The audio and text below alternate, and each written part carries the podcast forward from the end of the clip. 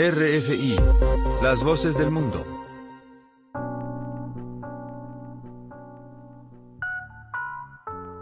Bienvenidos a una página a la vez. Con ustedes, Ángela Suazo, como cada martes a las 6 de la tarde, con una retransmisión los miércoles a las 8 y 30 de la mañana a través de esta RFI Santo Domingo. Este es un espacio para hablar de libros. En el programa de hoy conversaremos con Elisa Martínez, poeta y cantante dominicana. Cuando hablamos de Dembow, creo que nos ponemos todos un poco a la defensiva y creo que el desconocimiento de su historia y mucho menos de la promesa a futuro. Es un ritmo musical originario de Jamaica que se desarrolló a mediados de la década de los 80 y que sirve de base para diversos géneros musicales, casi todos de origen caribeño, pero ha sido muy controversial en su, en su desarrollo histórico por las letras que utiliza.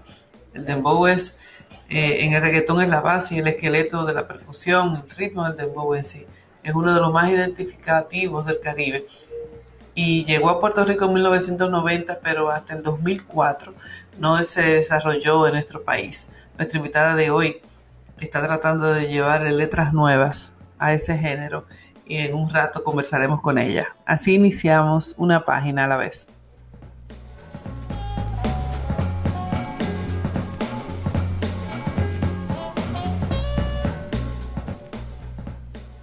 Martínez nace en Santo Domingo, tiene publicado un libro de poemas y su trabajo literario ha sido incluido en diversas antologías de poesía y narrativa, tanto en Madrid como en México, Francia, España, Italia y tantísimos países más, en revistas literarias.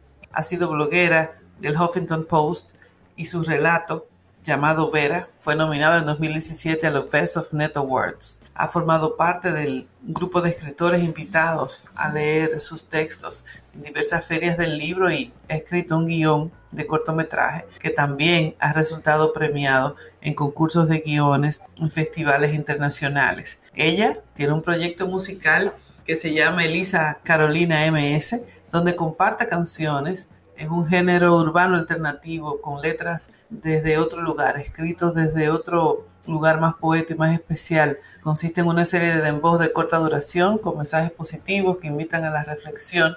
Con estas canciones, desde 2019 ha ganado diversos concursos como Cántame un poema, eh, organizado por la editora Poetas de la Era, y ha musicalizado en rap otros poemas, también tratando de darle una nueva visión poética a ese género. Conversemos con Elisa. Demos la bienvenida a una página a la vez a la poeta Elisa Martínez. ¿Cómo estás, Elisa? Hola, Ángela. Muchas gracias por la invitación. Estoy muy bien. ¿Y tú? Muy bien, muy bien. Feliz de tenerte y de, que hayamos nos hayamos podido poner de acuerdo ¿no? en los horarios y las fechas para encontrarnos. Elisa, ¿qué es escribir para ti? Para mí, escribir es, uf, me encanta esa pregunta, es una oportunidad de ver hacia adentro, de conectar con algo que existe dentro de mí algo auténtico que creo que desde lo individual se puede tender un puente hacia lo colectivo y creo que la escritura me permite eso, me permite tender puentes con las otras personas. ¿Y una página en blanco? Mm, una página en blanco, depende del día. El día de hoy te voy a decir que es un reto a afrontar. ¿Se estudia para, para escribir o, o es talento o es trabajo? Mm, creo que hay un poco de distintos factores. Si bien es cierto que hay personas que tienen cierta facilidad con comunicar, con llegarle a la gente a través de, la palabra escrita, yo creo que más que eso pesa el trabajo, la disciplina, afrontar el quehacer con, con respeto y no dejarlo a la, a la suerte o a cuando la musa quiera. Y tú en tu caso personal y tu experiencia, ¿Tú escribes por inspiración o te programas? ¿Te, tienes tu tiempo específico para escribir? ¿Cómo funcionas?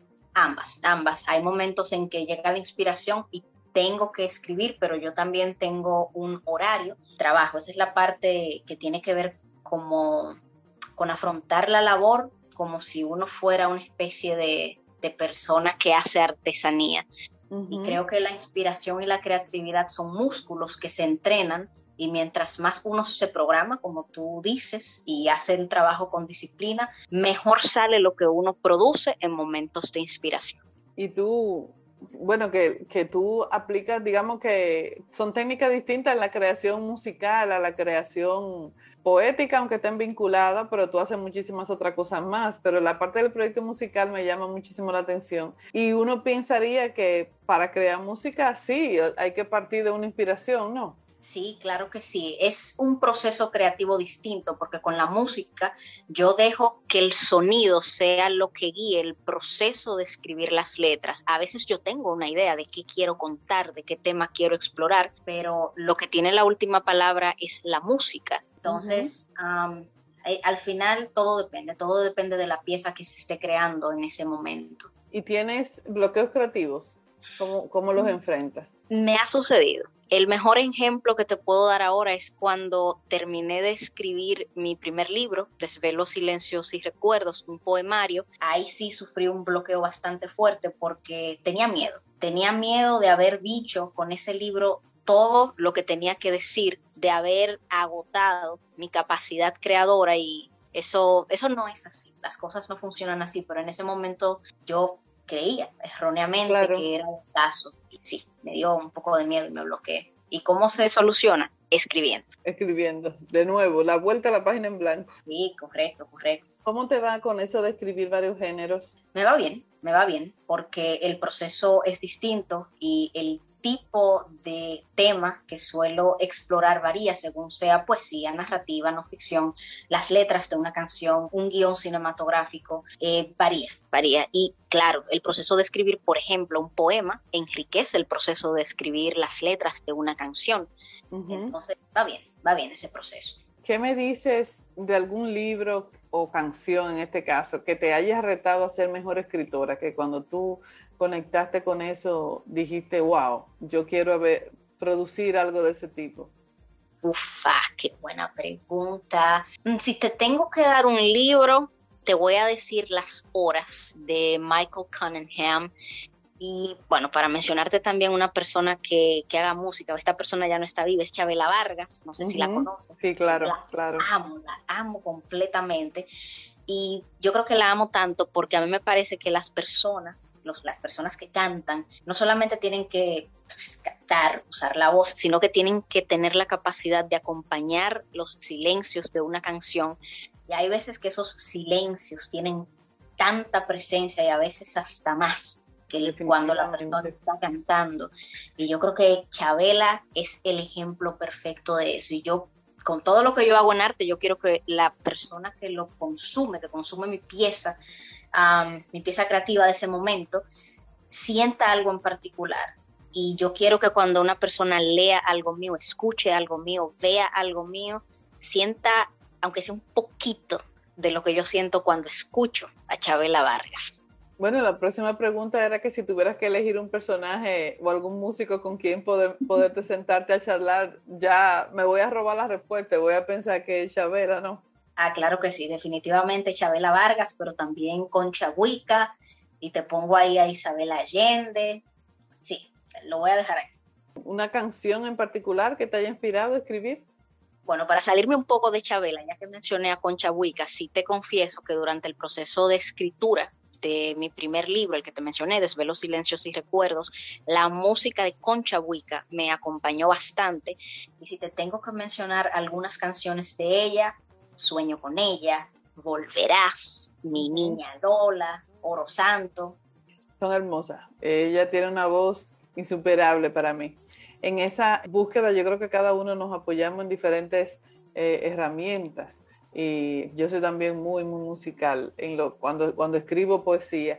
¿Algún consejo que tú le darías a un autor que se enfrenta a, escribir por primera vez? O no escribir, sino a aceptar que, que este es mi camino para, para darle salida, ¿no? Sí, estoy de acuerdo con lo que dijiste inicialmente. Para responder tu pregunta, creo que esa persona debe sentarse consigo misma y tratar de conectar con y poder articular ese sentimiento, ese impulso que le lleva a querer crear, a sentir la necesidad de crear, porque el quehacer artístico no es fácil, no es fácil tú ponerte en una posición vulnerable, volcarte sobre una pieza y que quizás una persona no te va a comunicar su opinión con mucho tacto si no le gusta tu trabajo y eso duele porque es tu intimidad, de cierta manera a ti, a quien está criticando, y a esa persona yo le diría que conecte siempre con ese impulso inicial que le llevó a querer hacer arte y que lo haga que lo haga, que no espere eh, para fufa, que no espere sentir que está, que está lista la persona, sino que empiece y que esa persona yo creo que si empieza va a mejorar sobre la marcha. ¿Qué es leer para ti? Ufa, leer es la posibilidad de acceder al multiverso fractal en el que vivimos, es conectar con otra gente. Yo te dije que escribir es de cierta manera como tender puentes, creo que es la oportunidad de, permitirme ser seducida por el mundo interior de otra persona. Es, un acto de intimidad. ¿Y, tú qué lees? Uf, yo leo de todo, querida Ángela. Yo de hecho leo en ciclos. Yo leo poesía, narrativa, no ficción. Y acompaño eso siempre con un audiolibro para, para garantizar que tengo, tengo cierta diversidad de lectura. ¿Qué estás leyendo ahora? Mm, ahora mismo una querida amiga, Nadia, te lo agradezco, te quiero mucho, me regaló la poesía completa de Federico García Lorca y estoy, que no me doy por nadie, no quepo y en audiolibro me estoy leyendo La Era del Vacío de Lipovetsky. Sí, muy bueno. Excelente. ¿Y tú prefieres leer digital o físico? Físico. ¿Autores nuevos o escritores consagrados? Mm, creo que, creo que una combinación, porque así como quiero tener diversidad en cuanto al tipo de texto que leo, también con, los autores, ¿sabes? Entonces, sí, es una combinación, claro. ¿Se puede tener un autor favorito para toda la vida? Creo que es subjetivo y que depende de cada quien. En mi caso, la persona por la que yo soy escritor el día de hoy es Isabel Allende con el libro Paula, y por eso Isabel Allende siempre va a ocupar un lugar muy especial en mi corazón, pero ella no es mi autora favorita porque yo creo que no tengo un autor favorito, y digo creo para curarme en salud. Así que no sé, no sé. En mi caso creo que, que no es posible, pero pregúntame en un año y vamos a ver qué te digo. Tú, bueno, ya me respondiste que puedes leer varios libros al mismo tiempo y también el uso de los, de los dispositivos. ¿Tú crees que la tecnología apoya, apoya el hábito de la lectura o, es un enemigo del hábito de la lectura? Mm, creo que depende, creo que depende. Creo que es en algunos casos un aliado formidable y fantástico y creo que hay que dirigir el tipo de contribución que la tecnología hace al proceso de la lectura, porque mm, si bien es cierto que acerca a la gente a la literatura, también podría ser que, y me, voy a enfocar en el caso de, poetas de Instagram, por ejemplo, es excelente que para muchas personas leer poesía en Instagram sea la introducción a todo un universo literario, pero creo que si no trasciende, entonces al final termina haciendo un daño. Entonces creo que todo va a depender de cómo se gestione. Es como el fuego, depende de cómo lo uses. Si tuviésemos la oportunidad de invitar a leer a mis escuchas, ¿qué tú le dirías a alguien joven, a alguien de menos de 20 años? ¿Qué le invitarías a leer? Mm, qué buena pregunta. ¿Qué le invitaría a leer a alguien joven de menos de 20 años? Pregúntame en un año, como te dije anteriormente, pero el día de hoy que tú y yo estamos conversando, le diría a esa persona joven que nos escuche, que nos escucha, perdón, que lea la novela gráfica, bueno, el libro no es una novela, pero sí hicieron un libro ilustrado de Sapiens, de Yuval Noah Harari. Va a resultar ser una lectura muy interesante para una persona joven y una introducción necesaria a su trabajo y que después entonces se lea Homo Deus y creo que también La Sociedad del Cansancio de Bin Chung Han, porque mm, creo que la gente joven necesita, necesita despertar y necesitamos reclamar el control del tipo de sociedad en que queremos vivir. Tenemos muchos libros en común entre, entre tu lista y la mía. si quiere, y si alguien quiere volar, Mm, qué pregunta más linda. Si alguien quiere volar, le diría que se lea la colección Ojos de Perro Azul de Gabriel García Márquez, porque ese cuento en particular me encanta. ¿Y alguien que quiera crecer? alguien que quiera crecer. O un libro con voz de mujer puede ser también, que a veces tenemos... Sí, dime, dime. No, no, digo yo que a veces tenemos preferencias por algún libro con voz de mujer. Sí, claro que sí. Mira, para contestarte esa pregunta, por la riqueza y la complejidad de los personajes y lo delicioso que es leer ese libro, le diría que se lean La Casa de los Espíritus, Isabel Allende. Es una lectura, es una lectura que disfruté mucho. Y yo lo leí recientemente, porque como por ella soy escritora, no quería leerlo como un libro más, quería, quería esperar algo especial. Entonces vino la pandemia y dije, ok, el mundo está patas arriba, creo que este es el momento de leerlo. Y lo amé. Es, es, un libro para amar, yo pienso que sí también, creo que la, y la situó a ella dentro de un lugar especial en la literatura latinoamericana. Y bueno, Elisa, ¿por qué no invitamos entonces a nuestros escuchas a, a leerte a ti, a leer tu libro? Ah, claro, claro que sí, muchas gracias. Y para decirte algo más, Isabel Allende, estoy completamente de acuerdo contigo, porque como mujer, como bueno, tú también como mujer que hace arte, yo creo que leer ese libro y ver cómo son sus personajes femeninos y ese universo femenino, eh, nos pone en una posición de replantearnos el rol que queremos ufa, que queremos ejercer como mujeres artistas en la sociedad contemporánea, ¿no?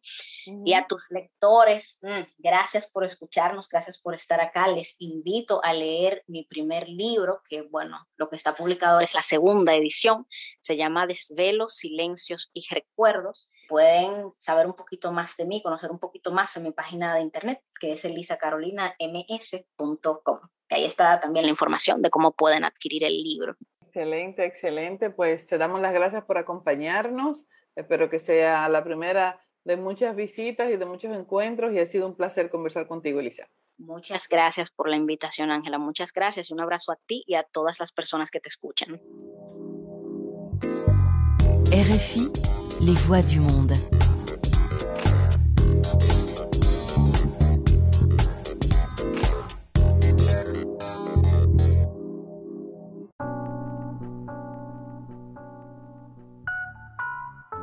Bueno, nos despedimos de esta interesante conversación con la invitación a leer el libro de poesía Desvelos, Silencios y Recuerdos, publicado su segunda edición en ahora en el 2020 de nuestra invitada. Y recuerden que estamos disponibles para ustedes en todas las plataformas de podcast, en nuestra cuenta de Mixcloud bajo el usuario RFI Santo Domingo y a las 8 de la y 30 de la mañana, a las 6 de la tarde en horario normal los invito a acompañarme a hablar de leer y de escribir y a que me sigan en las redes sociales como Ángela Suazo. Sigan ustedes en sintonía con esta frecuencia. Hasta la próxima.